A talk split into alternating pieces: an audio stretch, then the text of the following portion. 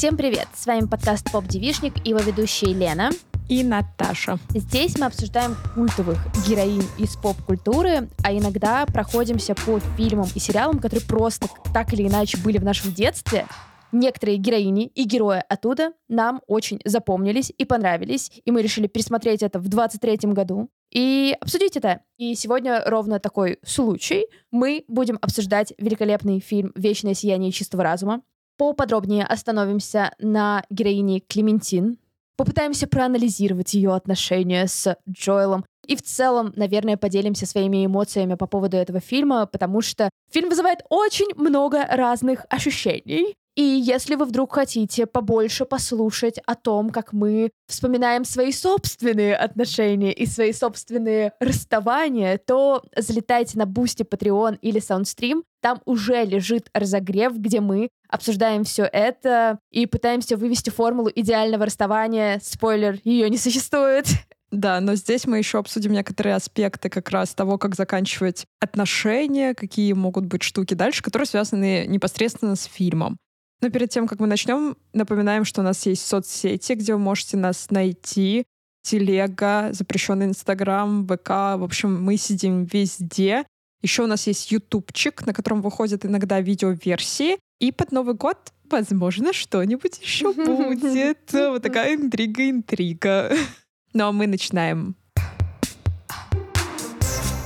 Так, Лена, ну рассказывай, как ты впервые посмотрел этот фильм? Помнишь ли ты этот момент? Ох-ох-ох. Ну, наверное, да. Скорее всего, это был где-то восьмой-девятый класс. И у меня была очень хорошая подруга Диана. Она любила Джима Керри, и она любила арти-фильмы. Вот такие вот фильмы, которые на подумать. А я тогда, ну, как бы в большей степени все-таки наслаждалась прекрасным своим Disney Channel подростчеством. Я пересматривала примерно 15 раз классный мюзикл, учила песни из компрока и в целом получала удовольствие от всего, что происходило. И когда она сказала, что вот, есть клевый фильм, а он еще и входит в какие-то топ-100, что-то типа крутое, классное, модное, я такая, окей, да-да-да, давай. И я посмотрела дома «Вечное сияние чистого разума». Признаюсь, я его очень плохо в детстве запомнила. Мне понравилось, что он очень красивый. Я не знаю, если вы сидели ВКонтакте в то время, у очень многих людей на аватарке стояли кадры из «Вечного сияния чистого разума». Потому что это был типа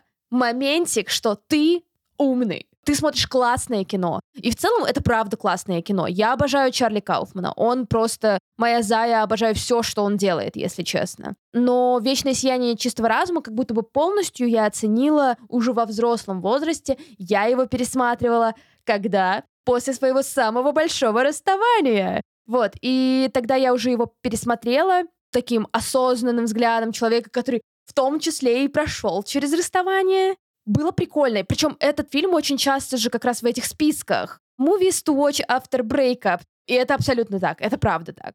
Ну, это если ты смотришь фильмы про расставание после расставания. Я, например, не люблю после расставания смотреть что-то, где еще расходятся нафиг надо. Я только что это пережила. Хорошо, хорошо. Так, ну а ты как посмотрела этот фильм? Мне кажется, я смотрела тоже примерно в таком же возрасте. Я помню, потом пошел вот этот, знаешь, пласт цитат о том, что только умные люди понимают смысл фильма. А я его смотрела, я вообще, у меня была такая тупая тенденция в школе. Я смотрела фильмы с телефоном в руках, потому что я общалась одновременно с подружками, друзьями. И, естественно, половину фильма, если он какой-то такой, знаешь, хитро вывернутый, то я, конечно же, могла упустить. Мне кажется, я тоже с первого раза не врубилась в смысл этого фильма. И когда я видела все эти цитаты про то, что только умный человек понимает смысл этой картины, я такая думаю, жесть. Ну, никому не буду признаваться, что я не догоняю, о чем он. Сейчас перед выпуском я пересматривала, я увидела в самом начале Кауфмана. Я помню, что я пыталась с одним из своих бывших смотреть думаю, как все закончить, нам что-то не пошло. И я такая думаю, жесть, наверное, это реально сложный фильм, и не зря я в детстве думала, что я слишком глупа для него. И сейчас я посмотрела, такая думаю, там все слишком понятно, он очень простой. Там очень понятно, да. Если внимательно просто не отвлекаться от экрана, то понятно все с первого раза. Я такая, жесть. Но, наверное, что я действительно считаю своим позором относительно этого фильма, это то, что я не сразу поняла, что в главной роли играет Кейт Уинслет. Да? Я не сразу ее узнала, и я сейчас такая, вау, это она! Я думала, она типа только в «Титанике» играла. Вау, да, точнее, актриса одной роли. Великолепная история, спасибо большое, что поделилась. Так что отныне не пытайтесь меня оскорбить. Я поняла смысл этого фильма. Если вдруг попробуете, я поставлю на аватарку Клементину. На всякий случай, для тех, кто давно не пересматривал, или как и Наташа не помнит, кто там играет, Кратко опишем сюжет. Джоэл и Клементина долго встречались. Они были в очень ярких, классных, крутых отношениях, но в отношениях, в которых, конечно же, были свои приколы, свои ссоры, свои недомолвки. Их роман начался очень бурно, и им нравилось быть друг с другом, но все это в итоге вывелось в то, что они не очень хорошо друг друга понимали, они очень сильно раздражались из-за привычек друг друга, из-за каких-то штук друг друга начали говорить друг другу очень-очень мерзкие слова, решили расстаться, но Клементина тяжело переживала расставание, как мы потом выясним, как мы потом с Наташей обсудим. У нее интересный характер, у нее интересный mindset, в принципе, на отношения. Клементина решает стереть свою память о Джоэле. Это научно-фантастический фильм. Несмотря на то, что история выглядит очень реалистичной и очень так э, похожа на какой-то немножечко мамблкор, но при этом это научно-фантастический фильм. Она решает стереть память, Джоэл случайно это узнает и тоже решает стереть себе память, но для него это не так просто. Да, и в процессе он решает, что он не хочет стирать память. Да. Но мне кажется, вот как раз вот эти вот моменты, какие мы видим, их воспоминания о том, как они проводят время вместе, мне кажется, из-за этого он был так популярен, вот, знаешь, подростковое время, потому что там же очень красивые вот эти моменты, где они там лежат под одеялом, занимаются любовью, и ты думаешь, что вот, когда ты вырастешь, сначала ты будешь героиней фильма «Лол», а потом ты станешь героиней фильма «Вечное сияние чистого разума».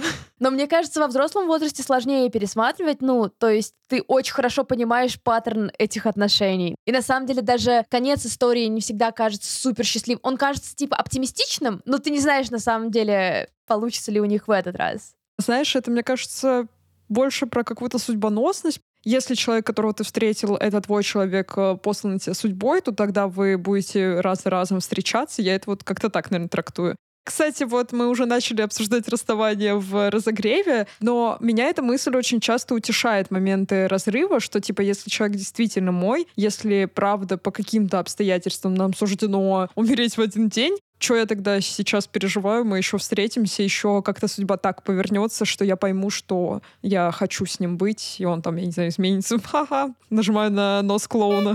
Слушай, ну лучше уж ждать того, что он изменится, пока вы не вместе, чем вступать в отношения с позиции «я его исправлю».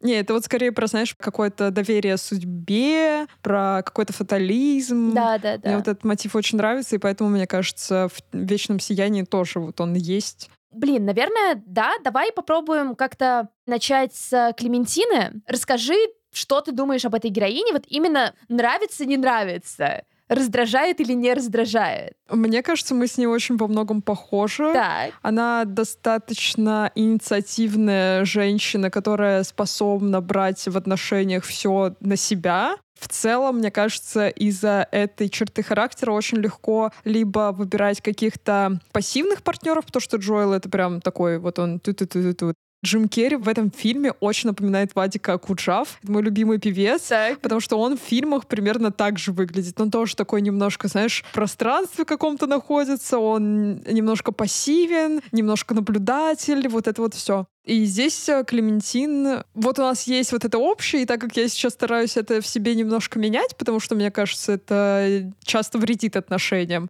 то вот в ней это есть, и поэтому я очень хорошо понимаю, что именно она первая решила стереть все воспоминания, а не Джоэл. А Джоэл за ней как раз повторил, потому что он ведомый. В целом, как у нее выстраиваются отношения с мужчинами, мне очень понятно, и ее вот эта импульсивность. Вот это, кстати, интересно, что часто люди, которые вот такие легкие на подъем, знаешь, пойдем лежать посреди озера замерзшего, смотреть на звезды. Нам кажется, что они такие, ох, классно, еще поп-культура нулевых их очень сильно романтизировала, да, что надо быть легким на подъем. Но по сути, когда человек слишком легок на подъем, он очень часто еще и немножко вспыльчивый, скорее всего и эмоциональный. И Клементина как раз такая, она же может, ну, типа, не только такая, пойдем прямо сейчас танцевать, а может такая, ну все, мы с тобой прямо сейчас расстаемся. Я не знаю, насколько это корректно, но у нас же очень многие любят делать как раз материалы в стиле психические расстройства в фильмах. Спанч Поп.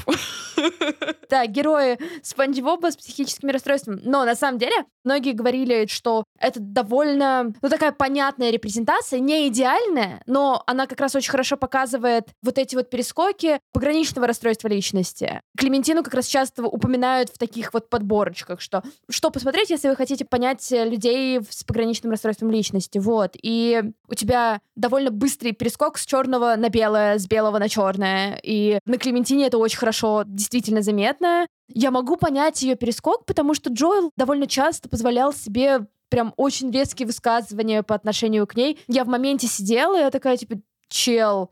Например? Ну, помнишь, еще в самом начале, по-моему, фильма, когда то ли их первая ссора такая крупная, которую нам показывают именно по хронологии, когда он ей сказал, что я практически уверен, что ты точно переспала с кем-то, потому что именно так ты показываешь, что... Ты расположена к людям. Да, ты пытаешься показать свое расположение. И я такая, типа, чел, вы вместе уже довольно долгое время. У вас есть чувство и история какая-то. И говорить такое... Я понимаю, что это, опять же, это что-то накладывающееся друг на друга. Это история очень сложных отношений, как и любые отношения на самом деле. Нам же не все показывают, нам показывают самые яркие отрывки. Более того, из-за того, что у Джоэла в голове именно самые романтичные отрывки периодически кажутся прям такими классными, крутыми мы не можем точно сказать, насколько там все было превалирующе романтично. Мне кажется, как раз по состоянию Клементины мы можем оценить, что у них все было достаточно тяжело, и это даже, возможно, не всегда на примере их отношений, но то, как она начинает встречаться с чуваком, который как раз один из работников э, вот этого центра, который... С Элайджей Вудом. Да, который стирает память. Это, конечно, кринж вообще, как он стащил ее трусы, а потом начал с ней встречаться.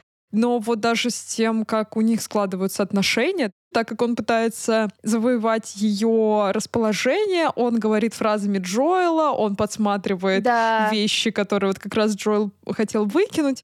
По сути, иногда, мне кажется, реакция Клементины на него — это та реакция, которая у нее была на Джоэла, просто нам это не показали. Да, да, да, да, это правда. Я хотела, знаешь, у тебя спросить как раз про вещи, которые Джоэл выкидывает, его об этом просят как раз в центре. Тоже такой, мне кажется, неоднозначный аспект, что делать со всеми вещами, которые у тебя накопились после отношений. Помнишь шоу снимите это немедленно, где они демонстративно выкидывали вещи там с эскаваторами. Да. Я не за такой формат, если что, просто вспомнилась. Но можете брать для вдохновения, если вдруг брейкап очень грустный. Слушай, я не знаю, потому что в случаях, когда это расставание после долгих отношений, ну, то есть, когда это, да даже два года на самом деле, даже год это довольно много, могло накопиться огромное количество вещей, каких-то мелких воспоминаний, причем они завязаны и на каких-то местах, и на чем-то еще. И что делать? Ну, вот э, ваш совместный любимый бар. Не ходить в него теперь? Ну, возможно, да, можно не ходить. Не, ну скорее про вещи, потому что ты же потом, например, будешь вступать в новые отношения, а у тебя там, я не знаю, папка фотографий с бывшим или какие-то шмотки, которые он тебе отдал или подарил. Мне кажется, не обязательно что-то с ними делать. Ну, то есть, если ты хочешь, пусть эти вещи останутся. Ты спокойно относишься, если у твоего молодого человека есть э, вещи от его бывшей? Нормально отношусь, да. Ну, то есть у меня буквально, ну, такая ситуация сейчас есть, и это окей, мне кажется. Мне просто кажется, что некоторых может прям сильно задеть, если, я не знаю, ты хранишь какие-то фотографии. Я, наоборот, планирую, типа, знаешь, когда у меня будут дети, показывать, вот, вот это мой первый мужик, с которым я была счастлива. У родителей, у мамы сохранены письма от э, ее первой любви, от ее второй любви, вот это вот все.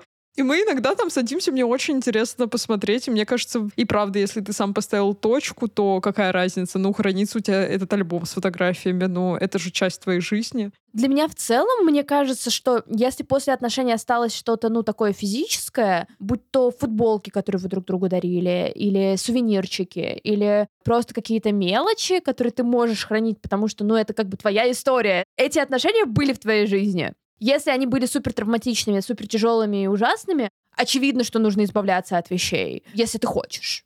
Но мне кажется, что если после отношений не остается таких вещей, каких-то физических подарочков, чего-то такого, то это плохой знак, что в этих отношениях как раз не было таких подарочков, не было чего-то, что можно оставить для истории. И все, что у тебя есть, это ну какая-нибудь сраная переписка и все после одних отношений я демонстративно порвала фотографию э, моего уже на тот момент бывшего человека. Вау. Мне надо было куда-то выплеснуть эту злость на него. Вот. Но у меня от него осталась очень прикольная футболка, которую ему дарил наш общий друг.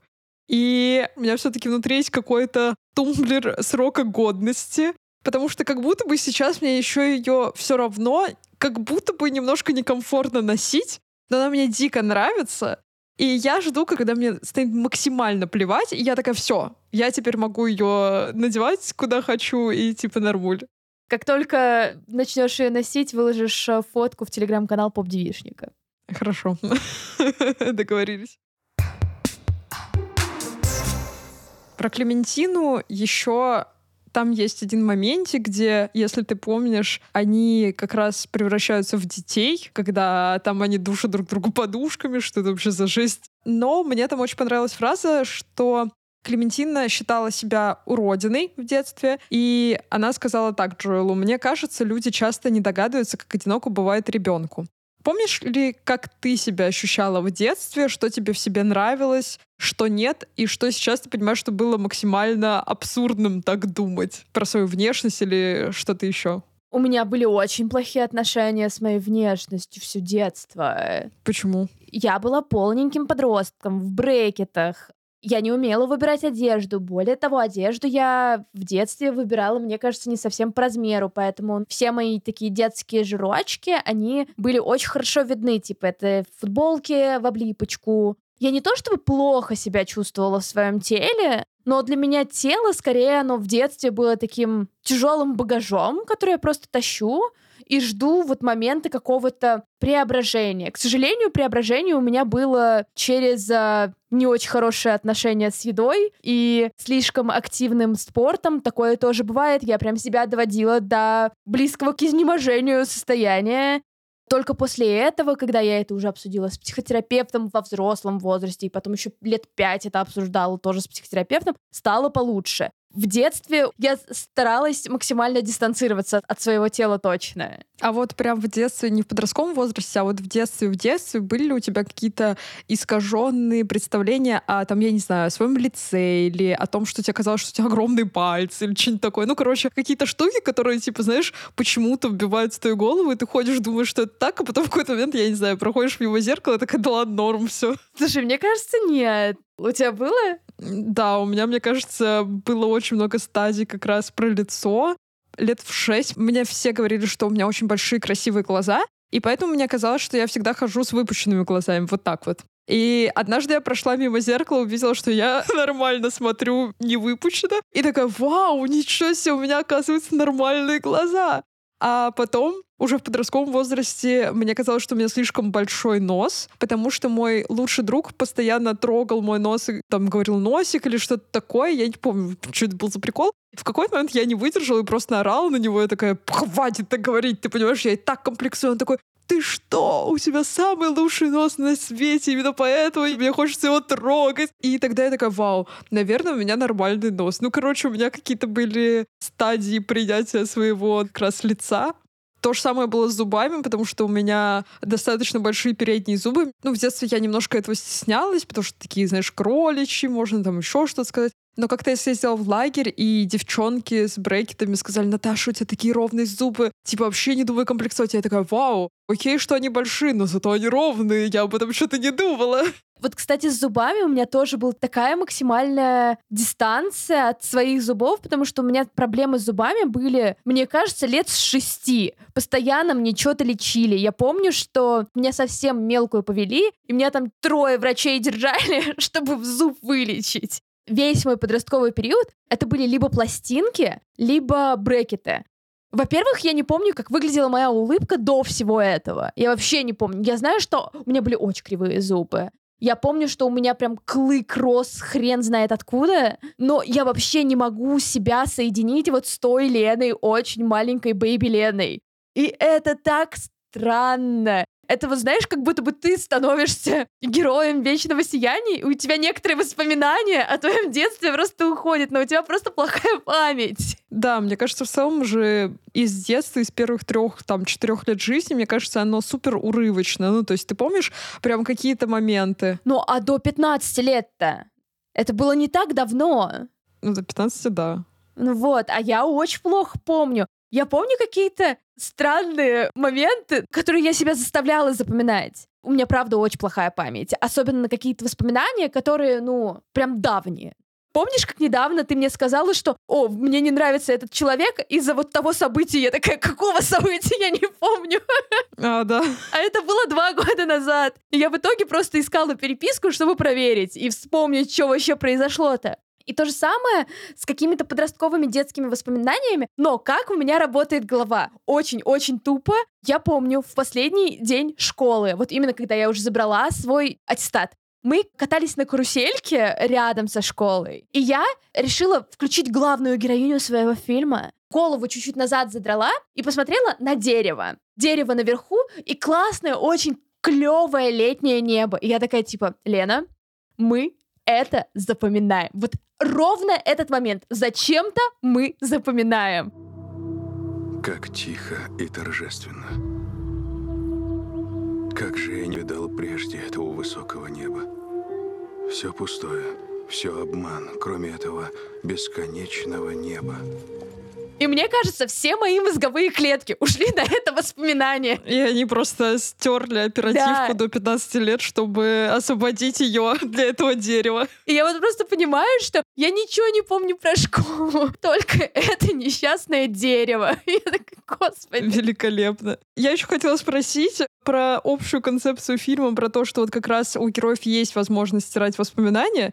Я так понимаю, тебе в целом можно этот вопрос не задавать, они у тебя сами, да, автоматически, как на компе проходит какое-то обновление, так у тебя, знаешь, типа вот это нафиг надо, прошлое отношение, в жопу их, вот ты рассказывал разогрею, что там стерла переписку, я так понимаю, она из головы тоже, да, моментально так, корзина очищена. Да, в разогреве я рассказала о том, что штука, которой я очень сильно стыжусь, это то, что я один раз удалила полностью переписку и на своей стороне, и на стороне бывшего партнера, а этой переписке 5-6 лет примерно. И я сейчас думаю, что, типа, я зря это сделала. Я все равно ничего не вспомнила. Ну, в плане... Это не из-за того, что отношения были ужасными или плохими, или хорошими. Ну, просто, да, у меня такая голова, которая не соображает в целом. Надо переслушать наши первые эпизоды подкаста. Я, мне кажется, удивлюсь очень сильно. Много нового о себе узнаешь. Вот она, новая функция нашего подкаста. Вообще записывает, что Лена переживает и чувствует, чтобы потом она могла это вспомнить, прожить заново. То есть, я так понимаю, фильм «Вечное сияние чистого разума» ты смотрела как в первый раз сейчас, да?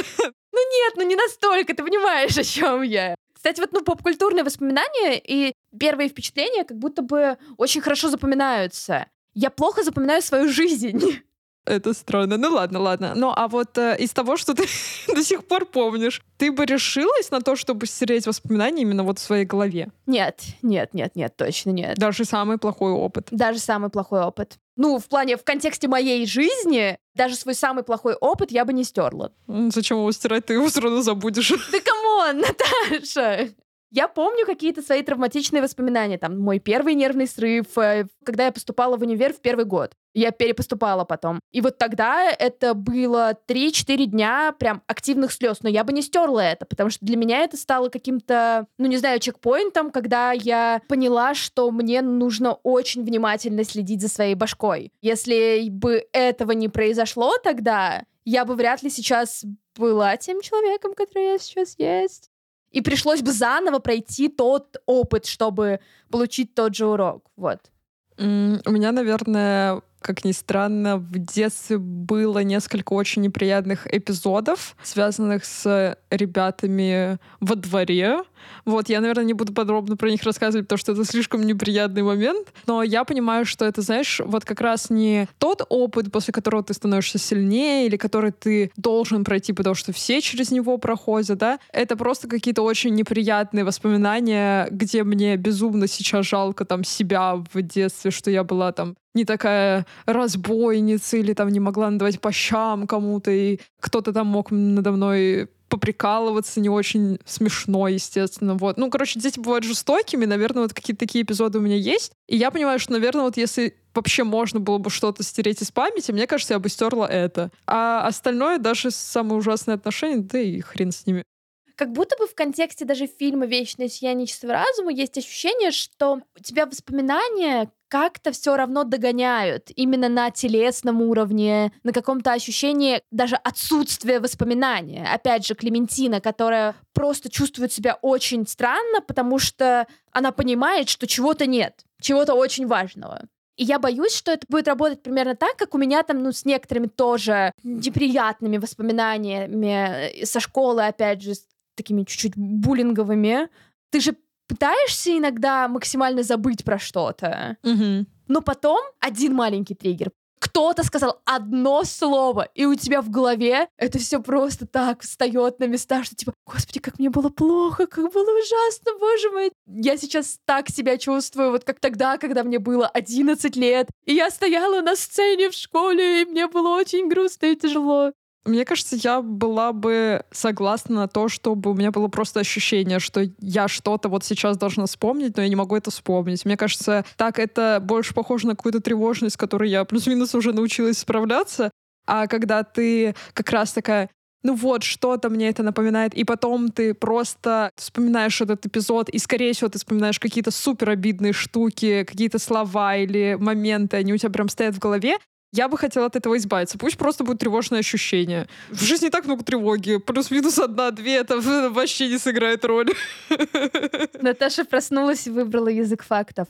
Так, я хочу с тобой обсудить повнимательнее и поподробнее а, отношения Клементины и Джоэла. Они очень романтизированы в воспоминаниях Джоэла, прям максимально романтизированные. Ты прям мечтаешь, что я тоже хочу на кровати проснуться прямо на берегу. Кстати, это было в «Холостяке», по-моему, да? Это же было в «Холостяке». Да, что Да, это было в «Холостяке» с Кридом, точно. Что ты думаешь об этих отношениях? А, и в контексте, если воспринимать, что все воспоминания Джоэла, они действительно такие вот в моментах ярких, красивых, действительно такие яркие и красивые.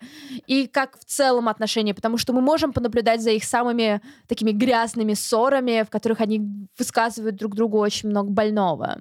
Мне кажется, то, что они вообще в голове Джоэла выглядят супер романтизированно, это окей, потому что, знаешь, когда я сейчас вспоминаю свои какие-то отношения из прошлого, мне тоже надо время, чтобы вспомнить, а что там было не так в этот момент, да. в этой сцене.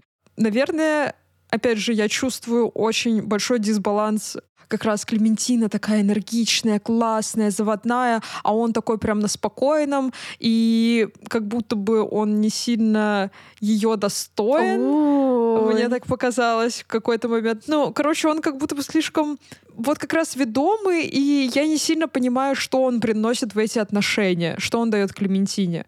Плюс мне, наверное, знаешь, немножко, ну, не смущает. Это прикольный момент. В самом же начале он сидит, рисует в кафе и такой говорит, почему я влюбляюсь в каждую женщину, которая на меня посмотрит. Да, да, и да. это немножко такая, как будто бы больше девчачья история, знаешь, подростковая, когда ты влюбляешься во всех подряд. И для меня, наверное, Джоэл — это вот какой-то не очень окрепший, состоявшийся чувак, не знаю, может быть, потому что у меня много ассоциаций себя с Клементиной, именно не с точки зрения того, что ее носят с одной стороны эмоции на другую, а вот в том плане, что она такая, давай вот это, давай вон то, давай вот так, давай поговорим об этом, что тебя тревожит. И даже же если ты помнишь в воспоминаниях, когда она у него там становится подружкой его матери, вот это вот все, она да, же да, всегда да. берет именно какую-то взрослую функцию. Она его уводит от э, дворовых мальчишек, которые его бьют, и вот это все. То есть он ее даже в своем разуме представляет как какую-то фигуру взрослого, а не фигуру там подружки или где он взрослый, а она маленькая.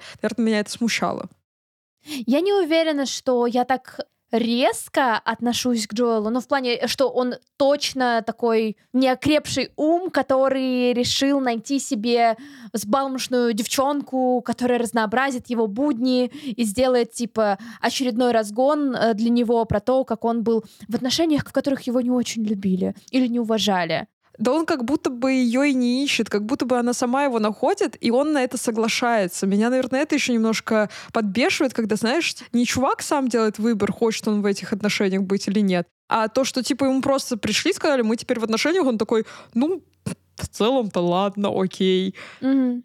Я очень люблю смотреть на отношения Клементины и Джоэла, потому что мне кажется, что это очень реалистичная репрезентация. Прям очень реалистичная репрезентация. Мгм. Почему? Потому что очень здорово, когда э, друг друга находят, не знаю, два надежных типа привязанности и просто живут друг с другом до конца своих дней, и им все отлично и клево. Здесь у нас, ну, наверное, Клементина, она ее можно назвать надежной? Мне кажется, не очень ее можно Да назвать нет. надежной все-таки.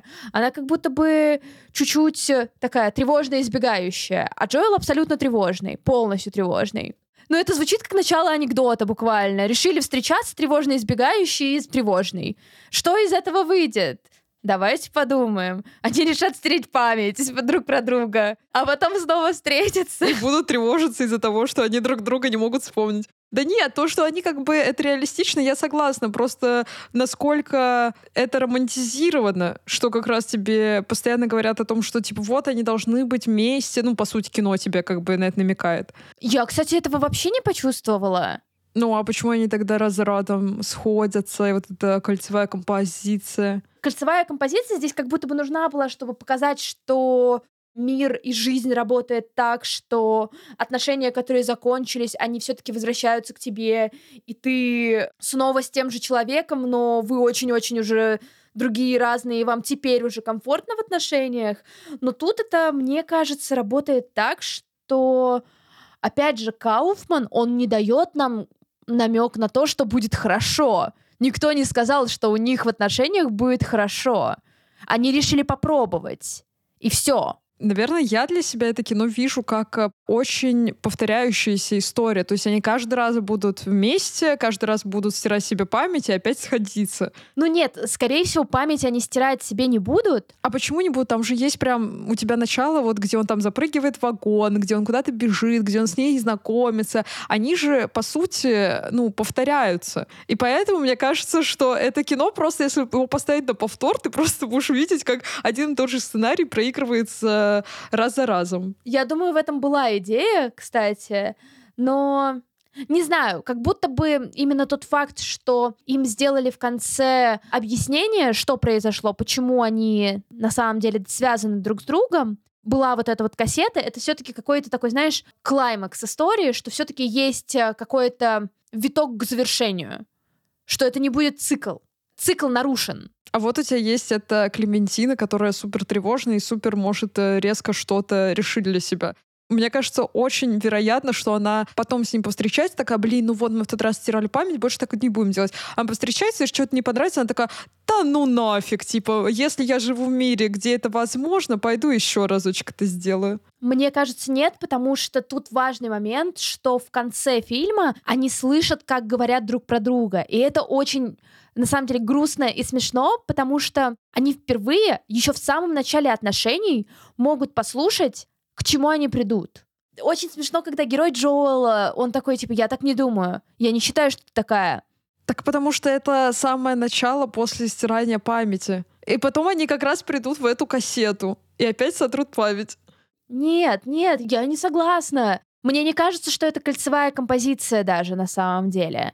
Нас вернули к тому, что, окей, они снова вместе, но опять же, слишком много вводных, потому что почему они изначально стерли память? Они друг другу не могли сформулировать, а что не так-то? Почему мы друг друга раздражаем? И вот они скорее как будто бы сядут и послушают, что они думали друг про друга в момент, когда они уже были близки к ненависти. По-твоему, это история про второй шанс? Ну, хочется в это верить. Другой вопрос, работает ли второй шанс, если у тебя есть опция работы над ошибками. Потому что это очень не факт. Мне кажется, по твоей версии это больше как раз кино про хэппи-энд. Нет! Есть мнение, что вот это вот словами через рот вам обязательно нафиг поможет. Но не всегда так работает. Иногда вы делаете словами через рот, и нифига не работает. Отношения все еще идут просто м, Не туда, куда надо. не туда, куда нужно. Спасибо, Наташ.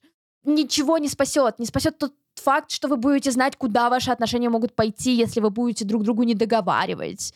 Я не считаю, что это хэппи да, потому что отношения очень месси, они запутанные. Ты не можешь предугадать, даже когда у тебя есть пример, один из вариантов. Это знаешь, как в Докторе Стрэнджа. Типа, один из миллиарда миллиардов вариантов. Ну, для меня, наверное, это просто кольцевая штука, потому что нам не дают как раз, кроме этих кассет, по сути, там все остальное очень хорошо повторяет начало и конец, и поэтому, мне кажется, они просто будут ходить по этому запутанному кругу и... Может быть. Возможно, это, кстати, хорошая репрезентация того, как сходятся и долго не могут выйти из отношений люди с такими типами привязанности. С созависимостью, да. Ну да, что она повторяется, что она повторяется раз за разом, Куда мы пришли с тобой в итоге? Мы пришли в... Всем привет! С вами подкаст Поп Девичник и мы, его ведущая Лена. Кольцевая композиция, где мы пришли к тому, что это все-таки сложное кино, и люди, которые писали на стенках в ВКонтакте, что только умные люди понимают вечное сияние чистого разума, были правы. Потому что мы его, кажется, не поняли. Ты получила удовольствие от просмотра и перепросмотра? Да, конечно, мне нравится такой тип фильмов, где тебе вроде бы все понятно, но у тебя есть лазейки для двусмысленных трактовок. Похожая штука, в принципе, Петрова в гриппе. Я обожаю это кино. Где тоже ты можешь э, истрактовать это как, как будто бы все происходит буквально, а можешь истрактовать как э, какой-то поверхностный метаслой есть у нас. Вот то же самое. Но при этом нет такого, что, знаешь, тебя автор оставляет с вот этим ощущением «я ничего не поняла». Ты, скорее всего, поняла концепт и поняла какие-то еще дополнительные срезы. Это, мне кажется, супер прикольно. Возможно, кстати, возможно, там вообще после финала истории Джоэл пойдет сражаться с бывшими Клементины, потому что, на мой взгляд, она супер сильно похожа на Рамону. Тем, что она меняет цвет волос, тем, что она такая вот немножко загадочная девчонка, такая мисти girl. Но это Manic Pixie Dream Girl. Если вы вдруг хотите от нас эпизод конкретно про этот термин, который мне на самом деле не очень нравится, и в целом мне нравится, когда под одну гребенку всех-всех-всех героинь называют Manic Pixie Dream Girl. Но если вы вдруг хотите послушать Напишите в комментариях, э, в отзывах на Apple, мы прислушаемся и в следующем сезоне обязательно это сделаем, потому что это интересный концепт, периодически довольно мизогинный, мне кажется, но интересный. Ну а с вами был подкаст Поп Девишник и его ведущая Лена и Наташа. Спасибо, что послушали этот эпизод. Надеемся, у вас не стерлась память в процессе, и вы никогда не захотите стереть память про поп-девишник. Оставляйте отзывы на Apple подкастах, ставьте сердечки на Яндекс Музыке, нам будет очень и очень приятно. Наш платный контент можно послушать на Бусти, Саундстриме и Патреоне. Кстати, там за прошедшую неделю вышло аж два книжных подкаста. Это «Своя комната» и «Усики Наташи Ростовой». Пожалуйста, слушайте. А в комментариях под постом об этом эпизоде в Телеграме пишите, как вы поняли концовку «Вечного сияния чистого разума» и что вы думаете об отношениях Джоэла и Клементины, надо ли их когда-либо заканчивать. Пока-пока. Пока. -пока. Пока.